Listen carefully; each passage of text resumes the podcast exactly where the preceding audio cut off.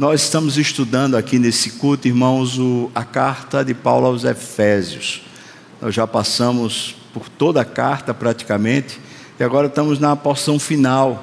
Abra, por favor, sua Bíblia em Efésios, capítulo 6, do versículo 10 até o 24, a gente poder estudar um pouco hoje a palavra de Deus. Você sabe que essa porção trata de uma batalha espiritual a legítima batalha espiritual que o cristão passa, que não é contra homens, carne, sangue, mas é uma batalha contra principados e potestades espirituais. O texto de Efésios, capítulo 6, versículos 10 a 24, começa assim: Quanto ao mais, sede fortalecidos no Senhor e na força do seu poder revestivos de toda a armadura de Deus, para poderdes ficar firmes contra as ciladas do diabo. Porque a nossa luta não é contra o sangue e a carne, e sim contra os principados e potestades, contra os dominadores deste mundo tenebroso, contra as forças espirituais do mal nas regiões celestes. Portanto, Tomai toda a armadura de Deus, para que possais resistir no dia mal e depois de teres vencido tudo, permanecer assim inabalável. Estai, pois, firmes, cingindo-vos com a verdade e vestindo-vos da couraça da justiça.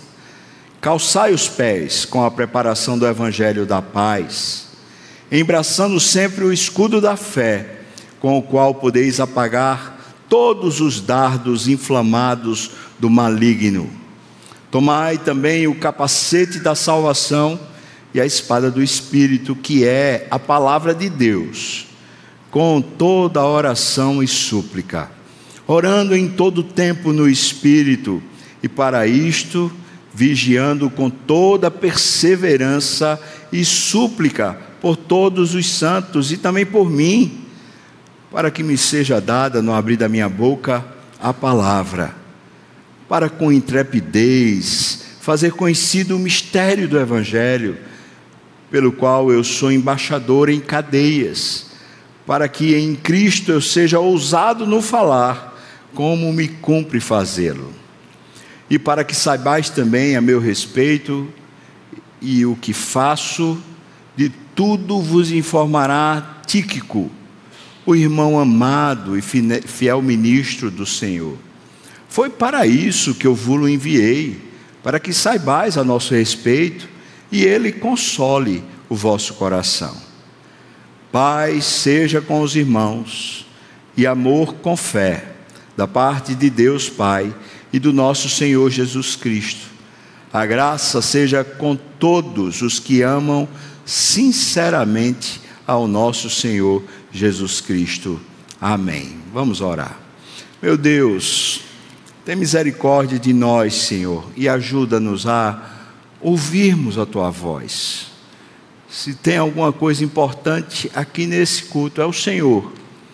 E se há algum momento, Pai, que pode fazer grande diferença, é quando a tua voz entra no nosso coração, persuadindo a gente. Eu te peço isso, Senhor muito mais do que uma lição, um entendimento humano. Eu te peço essa persuasão do Espírito, esse fogo no coração. Acende em nós, Pai. Eu te peço no nome de Jesus. Amém e amém. A gente vem estudando Efésios. Efésios, como John Stott fala, é a proposta de uma nova sociedade que Cristo cria, a igreja. A igreja tem uma outra ética, tem uma outra moral, tem novos valores, os valores da Bíblia. A igreja é um povo separado, um povo que é santificado. A igreja ela já habita nas regiões celestiais, como está no capítulo 2. E nessas regiões celestiais, capítulo 1 diz que nós somos abençoados com várias sortes de bênçãos espirituais. Pelo menos nove bênçãos espirituais são descritas no capítulo 1. No final do capítulo 1, Paulo pede a Deus que abençoe a igreja, para que a igreja conheça o poder que há na ressurreição de Cristo e seja assim revestida de poder. Depois, Paulo fala sobre a obra da salvação no capítulo 2. Ele discorre a respeito de que éramos, nós éramos inimigos de Deus, estávamos debaixo da ira, nós ouvíamos e seguíamos demônios, mas Deus, por causa da sua misericórdia e graça, nos salvou através de Cristo Jesus. Apenas através de Cristo, só Cristo salva. E depois dele afirmar isso, ele diz que Deus preparou para nós boas obras, que ele preparou de antemão para que andássemos por ela. Ao final de falar isso, ele fala que agora essa nova sociedade, a igreja, que vem como fruto da salvação, ela não tem mais aquelas barreiras culturais que existiam antes. Se havia distinção entre judeu e gentil, já não há mais. Se as mulheres eram desprezadas, agora elas não são mais, elas têm o mesmo valor que os homens. Se por acaso havia distinção social de escravos e senhores, agora em Cristo todos nós somos iguais. Ele fala que isso é um mistério. Era um mistério que estava oculto nos tempos atrás mas que agora ele foi chamado por Deus para revelar esse mistério, a salvação, a obra mais preciosa, que nem os anjos conseguiam entender, mas que, mas que agora foi revelada por causa da, da vinda de Cristo e do que ele fez. E depois dele falar sobre isso, ele mais uma vez ora. E agora ele ora pedindo a Deus que a igreja seja revestida de amor seja tomada por um verdadeiro amor por Deus, e assim ela prove de toda a plenitude de Deus. Uma vez dito isso, ele parte agora da teologia para começar a aplicar essa teologia. Ele fala que a igreja foi dotada com dons, líderes foram colocados, para que eles ensinem cada parte da igreja a cooperarem, trabalharem, servirem, para que haja uma mútua cooperação e assim haja crescimento espiritual. Depois dele falar isso, ele começa a dizer: Olha, vocês não são mais como gentios, vocês não andam mais obscurecidos de entendimento, alheios à vida de Deus, agora vocês têm um novo padrão ético e então ele começa a comparar. Se você mentia, agora você fala a verdade. Se você tinha uma vida de devassidão, agora você tem uma vida mais moral, mais correta. Ele vai mostrando isso até que ele diz que a gente precisa, na verdade, é ser revestido do Espírito Santo, enchei-vos do Espírito Santo. E quando ele diz isso, ele diz que a gente precisa sujeitar uns aos outros ele fala dos relacionamentos interpessoais, marido, esposa. Depois ele fala a respeito de pais, filhos, e depois de servos e patrão. Ele está mostrando como é que se aplica a obra na vida prática, nas coisas do dia a dia. E ele finaliza essa carta falando sobre essa imensa realidade, uma realidade que às vezes não damos, damos conta, uma realidade espiritual. Há dois perigos quando a gente trata de um mundo espiritual. Um é supervalorizar. E aí tudo que acontece a gente diz: ah, foi o diabo, foi o diabo, foi o diabo. O outro é desvalorizar e não levar em consideração, como diz o texto, que o diabo tem preparado armadilhas, ciladas para perverter o coração dos fiéis, dos crentes. Ele está realmente querendo ver se acha alguma oportunidade. 1 Pedro fala isso, que ele está em derredor como um leão, procurando alguém para tragar, montando ciladas, conforme está aqui. Ele diz, Paulo diz, que há uma maneira de você viver vencendo e não sucumbindo essas ciladas do diabo é tomando a armadura de Deus. Ele fala também sobre como tomar a armadura de Deus. Ele fala que é orando e vigiando. E depois disso, ele se apresenta como uma pessoa que também precisa, como se ele não se coloca como se ele fosse melhor. Ele diz: Eu também preciso, orem por mim, para que também eu, quando for pregar, seja tomado dessa plenitude. Falo com muita ousadia. Ao final, ele apresenta Tíquico, dizendo: Olha, eu mandei ele para consolar vocês e vocês saberem de tudo que eu estou fazendo. É um relatório que ele está prestando para a igreja. E depois ele abençoa a igreja, finalizando a carta. Nós vamos pegar justamente essa parte final, quando ele está lidando sobre essa batalha espiritual. Eu queria que a gente pensasse aqui, no primeiro ponto, que há dois imperativos claros aqui a respeito da batalha espiritual. O primeiro imperativo é sede fortalecidos no Senhor e na força do seu poder. Veja, irmãos, quando nós lidamos com essa dinâmica cristã, não há força humana para poder resistir às ciladas do diabo. Não há força humana para conseguir ser fiel a Deus, ser piedoso. A gente precisa sempre entender que a vida cristã não há um protagonismo humano, há um protagonismo do Espírito Santo e é a submissão voluntária, genuína, a dedicação, a entrega de coração a Deus, que faz o indivíduo, o ser humano, ser revestido dessa força, desse poder de Deus. O que ele está dizendo, portanto, é que a gente se submeta e não se meta a se achar de alguma maneira capaz. Às vezes a gente está acostumado com a caminhada cristã. A gente já ganhou o hábito, a gente já tem um linguajar. Esses são momentos muito perigosos, porque sorrateiramente a gente negligencia o poder de Deus, achando que a gente está estável. Tem uma advertência bíblica muito clara: aquele que pensa estar em pé, cuide para que não caia. Nenhum de nós é suficiente, nenhum de nós. Nós somos como aquelas pessoas pedintes, que estão o tempo todo precisando. Nós precisamos de Deus. E é por isso que a Bíblia nos estimula não a ficar lutando diretamente contra alguma prática pecaminosa, mas se a gente quer se livrar de pecados, a gente precisa buscar Deus. É a força do poder de Deus que faz a gente vencer pecados, e não a nossa força deliberada, não a nossa estratégia humana. Então, primeira, primeira ordem, primeiro imperativo aqui é sede fortalecidos. É muito interessante quando Paulo escreve a, Timóteo, que ele, a segunda carta, ele diz exatamente isso também. E quando ele fala a Timóteo, ele diz: você precisa se fortalecer na graça que está em Cristo Jesus. Ou seja, é na obra da salvação que a gente se fortalece. O poder de Deus é revelado no nosso coração a partir do momento que a gente valoriza o que Cristo fez, a obra da salvação.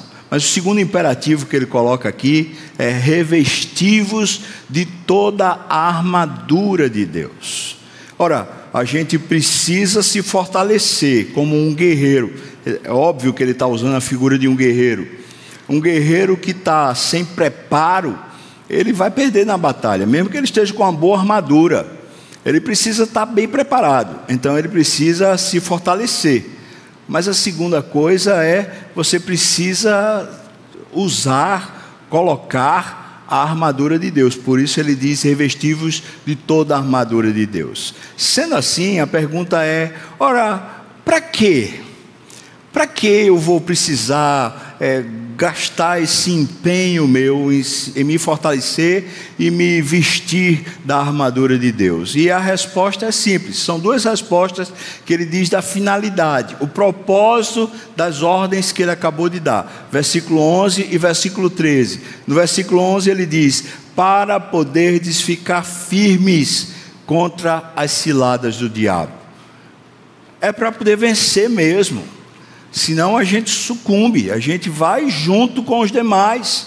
Você tem que lembrar, irmãos, nós estamos ainda no mundo, e nesse mundo mal, o diabo não brinca, nem sempre ele será assintoso contra você. Muitas vezes ele usará meios e mecanismos que são ardis, ciladas serão de maneira que você não vai perceber com clareza, a não ser que a força do Espírito lhe dê sabedoria para você discernir.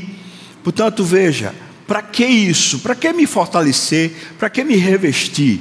Para poder estar firme. Senão a gente termina caindo. Agora, não é muito interessante, irmãos, porque, veja, ele não está falando da gente fazer uma, uma série de práticas espirituais, ele está falando a respeito da gente valorizar a salvação. É o grande perigo mesmo da nossa jornada, é que a gente, quando foi salvo, a gente se apaixonou por Jesus, porque ele morreu por nós.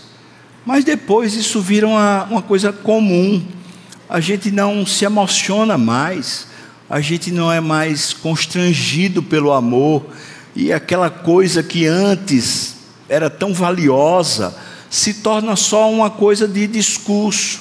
Ah, eu sei, eu conheço, a gente sabe falar, mas a gente não está mais naquele amor, naquele apego.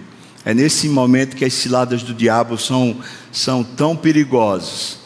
O segundo propósito que ele diz é para que possais resistir no dia mal e depois de teres vencido tudo, permanecerdes inabaláveis. Versículo 13. O dia mal todos nós vamos viver, e não será apenas um dia. Alguns dias serão dias maus. E nesses dias, a grande tensão cristã é justamente a gente perder a força a gente desanimar. E a, nessa hora do desânimo, a gente não encontra mais coragem para continuar. O dia mal é porque nós estamos no mundo mal. As circunstâncias vão continuar sendo gerenciadas pelo diabo. O mundo jaz do maligno. As notícias serão notícias de coisa ruim. E isso vai como se fosse uma espécie de onda bravia que está batendo, no fundamento.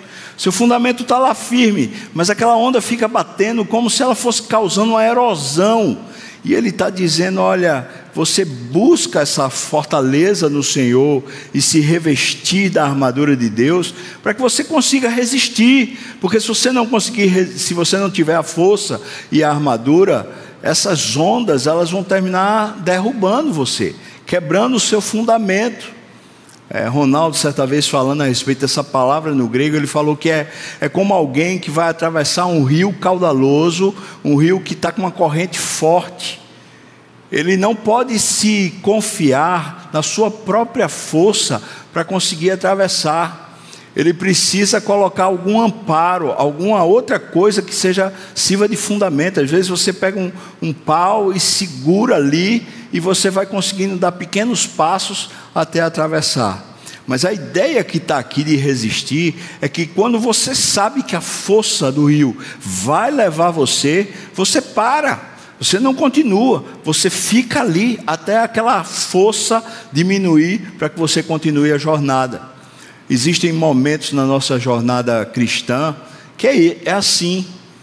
Não é que a gente para de ser edificado, de crescer espiritualmente, mas a gente para com aquela dinâmica, com aquela, aquela força, aquela vitalidade, a gente para, porque está na hora de reconstruir alguma coisa, está na hora de fortalecer alguma coisa que com as demandas, com a vida, foi, foi se perdendo. Às vezes a gente tem um tempo dentro de casa, ou no, no trabalho, ou na igreja, que é um tempo tão bom, as coisas estão indo, estão florescendo, estão. Nesse tempo é tempo da gente avançar e avançar com tudo. Mas de repente o tempo muda, a situação fica difícil, uma doença chega, ou então chega um problema financeiro, ou chega um desentendimento de relacionamento, uma turbulência, e é nessa, nesse momento que há uma força contrária a você continuar. Nesse momento você precisa se recompor. Você precisa talvez de mais oração, mais dedicação ao Senhor, em vez de continuar no ímpeto daquela labuta. É isso a ideia de resistir no dia mal. Agora, veja, resistir no mal, dia mal para vencer não é uma, uma resistência apenas estática, é para vencer tudo. É nesse nível que o poder de Deus e a armadura servem.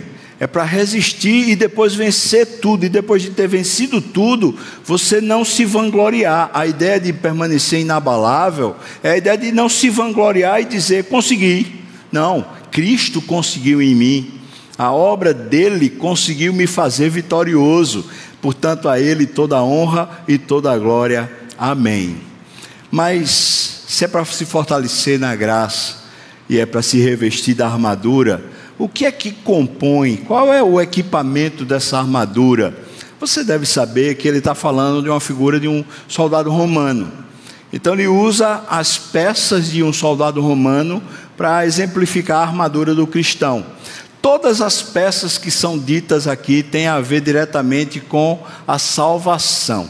Todas elas, inclusive a palavra de Deus que revela para nós a salvação. Vamos destrinchar de maneira rápida essas, essas partes que compõem o equipamento da armadura de Deus. Primeiro, ele diz: cingindo-vos com a verdade, ou seja, colocando como um cinto da verdade. A verdade aqui não é a verdade que eu quero, é a verdade da Bíblia. É quando a Bíblia é quem orienta a minha verdade, e não eu oriento a Bíblia a respeito da minha verdade. O mundo já fez isso. O mundo tornou a verdade relativa. O mundo tirou o centro da Bíblia e colocou o centro no ser humano. Agora cada um é dono da sua verdade. E isso é um caos Aqui está dizendo que quando a gente é salvo, a verdade que passa a ser a nossa, não é a nossa por nós mesmos, mas é a palavra de Deus. Essa verdade avalia todos os meus caminhos. Eu passo a ser avaliado pela verdade. Não é só falar a verdade, mas é conhecer a verdade, é discernir a verdade isso tem a ver com uma análise pessoal. Hebreus diz que a palavra de Deus, ela vai penetrando o nosso coração e vai destrinchando o que é que está lá, quais são as motivações do coração, o que é que está por trás das nossas ações. Essa é a verdade, a verdade que vai gerando na gente um novo entendimento da vida. Segundo equipamento que ele diz é vestindo-vos da couraça da justiça. Aquele peitoral que é usado na armadura romana, a couraça da justiça. Veja que a expressão aqui é justiça. De Caio Suné. Caio Suné tem a ver com a retidão moral. Mas no caso da justiça de Deus, nenhum ser humano tem uma retidão moral. Todos se extraviaram Todos a uma se fizeram inúteis. Não há quem busque a Deus, não há quem faça o bem. Todos estão perdidos e condenados ao inferno. Precisamos de uma justiça que não seja nossa. Essa justiça é a justiça da cruz. Quando Cristo se faz pecado, ele recebe o nosso pecado, ele recebe a condenação do nosso pecado morrendo na cruz. Quando isso acontece, ele nos faz justiça. A Bíblia usa essa expressão, diz: Ele se fez pecado, para que nele fôssemos feitos justiça de Deus. Agora é muito legal ele usar a ideia de uma couraça como a justiça, porque é o lugar do peito, é o lugar de você dizer: Eu sei como é que eu sou justificado eu sei como é que meus pecados foram é, limpados, foram tirados de mim. Eu sei. Isso habita no meu coração. Para eu poder ser puro e santo, o santo chamado Jesus teve que morrer no meu lugar. Esse é o preço da justiça. E essa justiça agora está imputada a mim, a justificação pela fé. Terceiro, ele diz: calçai os pés com a preparação do evangelho da paz. É o mistério que Paulo disse que tinha que ser revelado. Quando o evangelho causa paz, a paz dentro e a paz relacional. É o evangelho que faz a gente não olhar mais para a vida a partir dos nossos próprios interesses, mas olha para a vida agora a partir do padrão de Deus, dos interesses de Deus. E Deus, muitas vezes, aqui na terra, enquanto, enquanto homem, ele sofreu muitas injustiças. Ele sofreu muito na mão dos homens, não apenas lá na cruz, mas na convivência odierna, ele sofria, porque ele é puro, mas nós somos terríveis.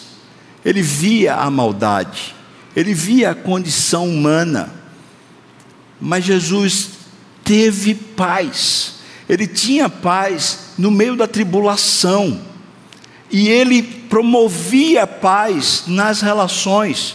Você lembra de um episódio quando eles estavam chegando numa cidade de Samaria e os discípulos foram enviados para ver se encontravam algum lugar para eles dormirem. E depois voltam os dois discípulos dizendo: Olha, eles nos enxotaram, eles não querem que a gente fique aqui porque nós somos judeus.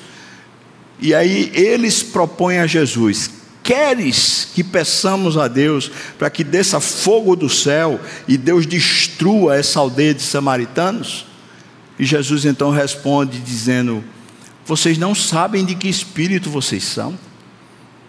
O nosso Senhor Jesus consegue trazer paz até com o inimigo.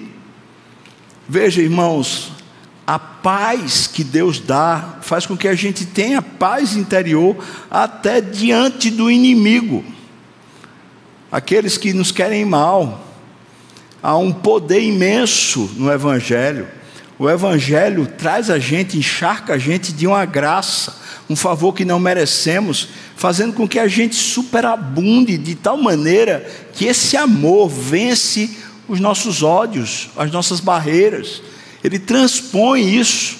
Então veja só: no mundo mal, onde pessoas nos fazem mal, e no mundo mal, onde circunstâncias vão continuamente introduzindo mal na minha experiência, eu tenho que esperar que o dia vai fechar, alguma hora o dia vai fechar, o dia mal vai chegar. Aí pessoas estão querendo me infernizar, circunstâncias estão querendo me tirar a paz ele está dizendo que há um dispositivo na salvação, que é um dispositivo que dá, dá paz. Agora ele chama de preparação do Evangelho. A preparação quer dizer esse, essa busca por entender e conhecer o Evangelho para que tenha paz. Se a gente fica raso e nunca conhece mesmo, a gente fica à mercê o tempo todo das circunstâncias ou das pessoas elas vão nos fazer mal, mas a gente pode ter paz. O quarto, a quarta peça desse equipamento, ele diz que é um escudo da fé. Quando a gente conhece a palavra e a palavra se tornou a nossa verdade, então nós podemos muitas vezes proteger o nosso coração pela fé, levantando a fé e dizendo: Olha, eu creio no que Deus falou a meu respeito. Eu creio no que Deus fez por mim. Eu creio no que Deus prometeu. Vamos lá, irmãos. Às vezes vêm as circunstâncias ou as notícias querendo tirar de nós a esperança. Mas por que a nossa esperança não se abala? Porque a gente usa o escudo da fé e fala assim: Eu sei em quem tenho crido, e eu sei que Ele é poderoso para me guardar e guardar o meu depósito até o dia final. Amém, irmãos? Eu sei. Escudo da fé.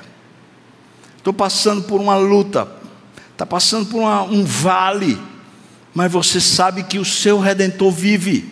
Você sabe que o seu redentor cuida de você. Ele é o bom pastor, ele não desampara, ele não fraqueja. Você levanta o escudo e fala assim: está difícil.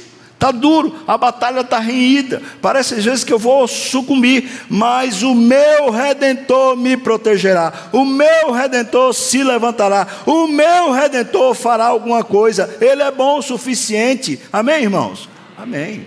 O escudo da fé. Pega a verdade da palavra e protege o coração. Protege o coração com a verdade. Mesmo que as circunstâncias queiram negar a verdade, mas a verdade é mais poderosa do que as circunstâncias. O quinto elemento desse equipamento é o capacete da salvação. Veja que a capacete é na cabeça. A salvação precisa encher agora a nossa maneira de ler a história, de conhecer a vida, de entender os nossos relacionamentos. Paulo usa em 2 Coríntios uma, uma palavra sobre isso. Ele diz: E assim, se alguém está em Cristo, é nova criatura. As coisas velhas já passaram, eis que tudo se fez novo. Se eu conhecia alguém antes, segundo a carne, já agora não o conheço desse modo. E se eu conhecia Cristo antes, segundo a carne, já agora eu não o conheço desse modo. Ou seja, o nosso conhecimento sobre a vida, a nossa percepção da realidade é mudada por causa da salvação. A salvação é uma metanoia, é uma mudança de mente, é uma capacidade de entender agora a vida à luz de Deus e não à luz das circunstâncias ou à luz dos outros, do, do, que os homens podem fazer. Esse é um processo contínuo. Por isso ele está falando, bota isso na cabeça. Deixa a salvação encharcar seus pensamentos. Deixa a salvação ser a interpretação da vida. Deixa ela se tornar a hermenêutica da sua história. Não deixa a salvação ficar no seu passado, como se fosse aquele único momento e agora no presente você tivesse a mercê de você mesmo. A salvação é operosa, a salvação é operante, a salvação está aqui e agora.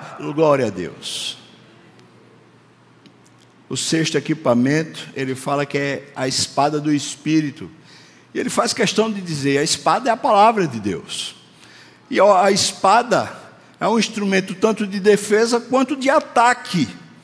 Jesus usa muito bem a espada do Espírito quando ele está enfrentando a tentação.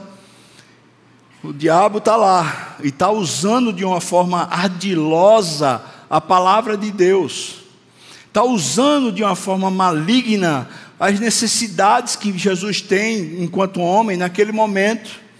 Mas Jesus não se fia em si mesmo. Veja, ele foi levado pelo Espírito, ou seja, ele está debaixo do governo do Espírito. E além disso, quando ele vai enfrentar a batalha, ele usa a palavra de Deus, ele não usa a força pessoal, e ele sai mais que vitorioso. O que o Paulo está dizendo para nós é isso: é que conhecer a palavra gera em nós um tipo de habilidade para a gente poder enfrentar a vida enfrentar as adversidades. Uma pessoa que é aprovada, um varão aprovado por Deus, é quem manuseia bem a palavra de Deus. Isso faz a gente parar um pouquinho. Veja só, irmãos, revestir-se da armadura de Deus tem muito a ver com a salvação, o quanto eu conheço da salvação, o quanto eu estou buscando conhecer e aprimorar o meu conhecimento para que através disso eu comece a reorganizar a minha vida. Há muitos crentes que sabem a teologia, mas não fazem hermenêutica para a vida. Há muitos crentes que sabem muito bem a doutrina da salvação, mas o coração não está apaixonado pelo Senhor. Há muitos crentes que estão à mercê das ciladas e vão sendo levados. Que ciladas são essas, pastor? É de imoralidade? Pode ser, mas, sobretudo, e que o diga o advogado do diabo, aquele filme, né? Sobretudo, o, o que é o pecado predileto do diabo é a nossa vaidade. Ou seja, o diabo continuamente está fazendo a gente se confiar na gente mesmo. Ele está com as ciladas para a gente daqui a pouco se independer de Deus, em vez de a gente se sujeitar a Deus. Ele está dizendo: olha, usa isso, usa essa armadura, deixa que a salvação ela comece a tomar sua cabeça, ela comece a proteger o seu coração, o seu peito. Ele possa ser uma armadura que tem um escudo, possa ser uma armadura que prepara você para ter paz, paz na vida, paz com os outros. Possa ser uma armadura que faz você ter condições de enfrentar as circunstâncias adversas. Tem uma espada que você vai e tem como discernir a vida por meio da palavra. Essa figura tão rica, né, fala sobre a salvação como sendo a obra que vai preenchendo a nossa existência, entrando nos meandros da vida em todos os lugares, a fim de que a gente viva. Qual é o método para eu poder ter essa armadura e ter essa fortaleza? Tem algum método, pastor? Bom, pelo texto parece que tem. Ele diz aqui, versículo 18: com toda a oração e súplica, orando em todo o tempo. Orar, irmão. Se a armadura tem muito a ver com o meu conhecimento da palavra de Deus e da salvação, eu, eu só recebo isso, eu sou só fortalecido nisso quando estou orando. Calvino falava que um bom cristão, ele precisa o tempo todo andar com duas pernas, palavra e oração. E ele dizia o seguinte, que se a pessoa só conhece a palavra e não vive orando, ela vai ficar arrogante. E se ela só vive orando e não conhece a palavra, ela vai ficar supersticioso. Nós precisamos do tempero precisamos da oração e da palavra, para que o nosso coração esteja aquecido e a nossa mente esteja frutífera. A palavra encharca a mente e a oração incendeia o coração. A gente precisa dos dois elementos para a gente estar bem na fé: palavra e oração. Quando a gente faz aqui um, um compromisso para o discipulado, que a gente tem um curso aqui de três anos, o compromisso é esse: ler a Bíblia todo dia, orar todo dia, servir em algum ministério, participar dos cultos. Se você fizer esses quatro compromissos e seguir firme no Senhor, você vai crescer. E pode ter certeza que essa armadura estará em você, porque você vai estar crescendo espiritualmente. Mas quantos vão abandonando? Talvez, não vou perguntar isso, mas talvez se eu perguntasse aqui, é, quem aqui fez lá atrás, no começo do ano, assim, um, compromisso de ler a Bíblia todo esse ano? E a pergunta seria: quem fez? Quem cumpriu? Quem está no finalzinho que vai cumprir ainda esse ano? A palavra, irmãos, encharca a nossa mente.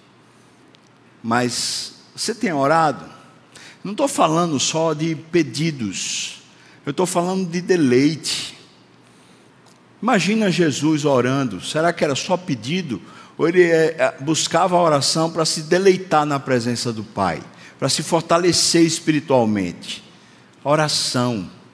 Ele diz com toda súplica, todo tempo, no espírito. Depois, ainda aqui falando sobre o método, ele diz: vigiando com toda perseverança e súplica por todos os santos. Veja que a súplica está nos dois, na oração e na vigília. Vigiando é atento, com perseverança, sem negligenciar, sem abandonar o barco, sem deixar a coisa frouxa. Continua, continua buscando a Deus, busca a Deus se empenhe em buscar a Deus. Se a gente pudesse reduzir bastante toda a epístola, a gente poderia colocar na seguinte perspectiva: Deus veio nos salvar para nos tornar apaixonados por Deus. Agora, a vida que a gente tem é uma vida de paixão. A gente precisa permanecer nessa paixão. A gente precisa buscar a Deus não vamos ter vitória na nossa vida enquanto não buscamos a Deus. A nossa vitória espiritual, irmãos, não depende de nós, depende da força do Senhor, mas Ele está dizendo de forma imperativa: vá se fortaleça, se fortaleça, e está dizendo de forma imperativa: se revista. Então Ele está colocando que a gente precisa dar esses passos, e esses passos de forma prática, seria palavra e oração. Busca a palavra, leia a palavra, ora.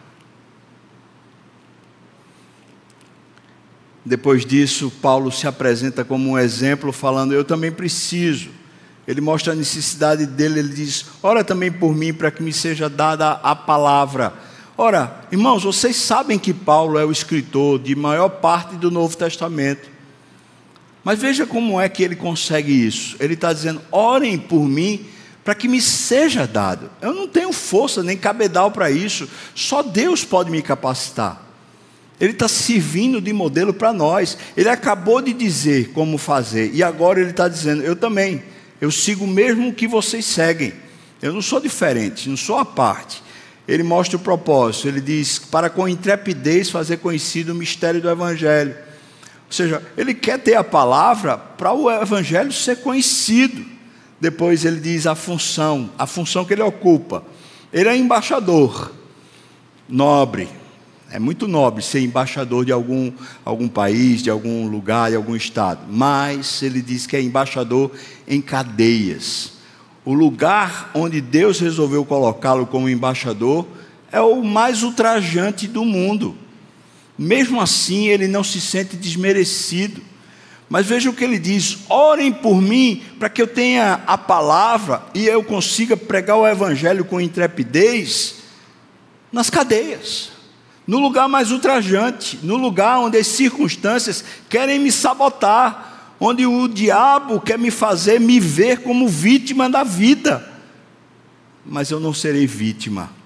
Então ele está dizendo a função dele como embaixador. E por último, ele diz que pregar o evangelho para ele não era uma questão de quando, que, quando eu puder. Não era uma questão opcional, mas era uma obrigação. Ele diz: A mim me cumpre fazê-lo. É como se ele se sentisse, eu acho que todo cristão que ama a Cristo assim se sente, obrigado a manifestar isso, a pregar isso. Paulo está finalizando essa carta se colocando como um igual. Irmãos, isso é tão precioso. Porque Paulo, a essa altura do cristianismo, era a pessoa diferenciada. Ele era especial.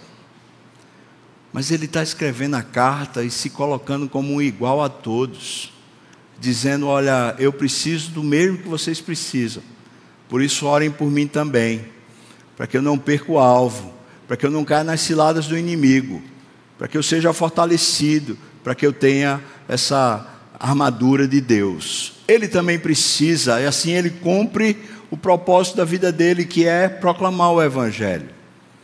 Bom, irmãos, acho que a gente não precisa dizer muita coisa, né? Se Paulo, na dimensão que ele tinha a essa altura, ele está se revelando nessa mesma necessidade que ele escreveu para os outros. Imagine eu Imagine você. Meu Deus, quanto mais a gente precisa. Tão mais do que talvez até o próprio apóstolo. Como eu preciso disso. Isso não é uma coisa que eu posso negligenciar. Eu não sei você, mas eu quero proclamar o Evangelho.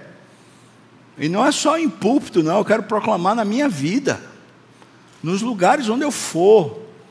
E quando ninguém souber que eu sou, sou pastor, melhor ainda para eu proclamar, para eu falar do meu amado Salvador.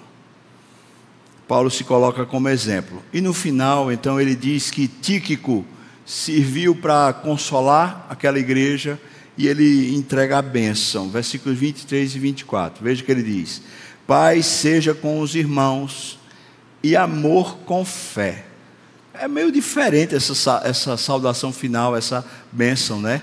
Amor com fé, da parte de Deus Pai e do Senhor Jesus Cristo. A bênção sempre é da parte dele, não dos homens. Ninguém tem bênção para dar a não ser o que é maior. E quem é maior entre nós é sempre Jesus. Ele é quem tem a bênção para dar. E o versículo 24: Graça seja com todos os que amam sinceramente o nosso Senhor Jesus Cristo. E assim ele faz a saudação final. Você percebe como, como Paulo finaliza essa carta? Ele finaliza com paixão. Da mesma, da, do mesmo modo, veja que ele diz: aqueles que sinceramente amam. É paixão, irmãos. O Evangelho não é uma, uma ideia uma espécie de arrazoado cognoscível que a nossa mente entende agora eu estou salvo. O Evangelho é uma conquista divina. Ele nos conquista. Nós estávamos mortos nos nossos delitos e pecados, Ele nos conquista, arranca a gente de lá. Agora nós somos salvos. Ora, o que quer dizer ser salvo, se não agora eu sou amigo de Deus? Se eu sou amigo, eu quero viver para Ele em todos os aspectos. Viver intensamente para Ele, me entregando e me dando a Ele, para que Ele me use como Ele queira, em qualquer lugar, em qualquer situação, pregando o Evangelho, levando pessoas a conhecerem Jesus. Paixão, não é uma ideia, é um relacionamento, não é simplesmente uma filosofia, é uma vida de coração cheio, uma paixão por Deus. É isso que o Evangelho é. E eu quero perguntar para você no final desse culto: como é que estão tá as suas batalhas? Batalhas de relacionamentos, batalhas com circunstâncias difíceis, dia mal. Como é que você está lidando com tudo isso, irmão? Hoje eu acho que Deus está desafiando a gente aqui a se apaixonar, a dizer: Senhor, eu te quero mais do que o ouro, mais do que a prata, mais do que qualquer tesouro, eu te quero. Eu preciso buscar o Senhor, encontrar o Senhor, ser achado pelo Senhor.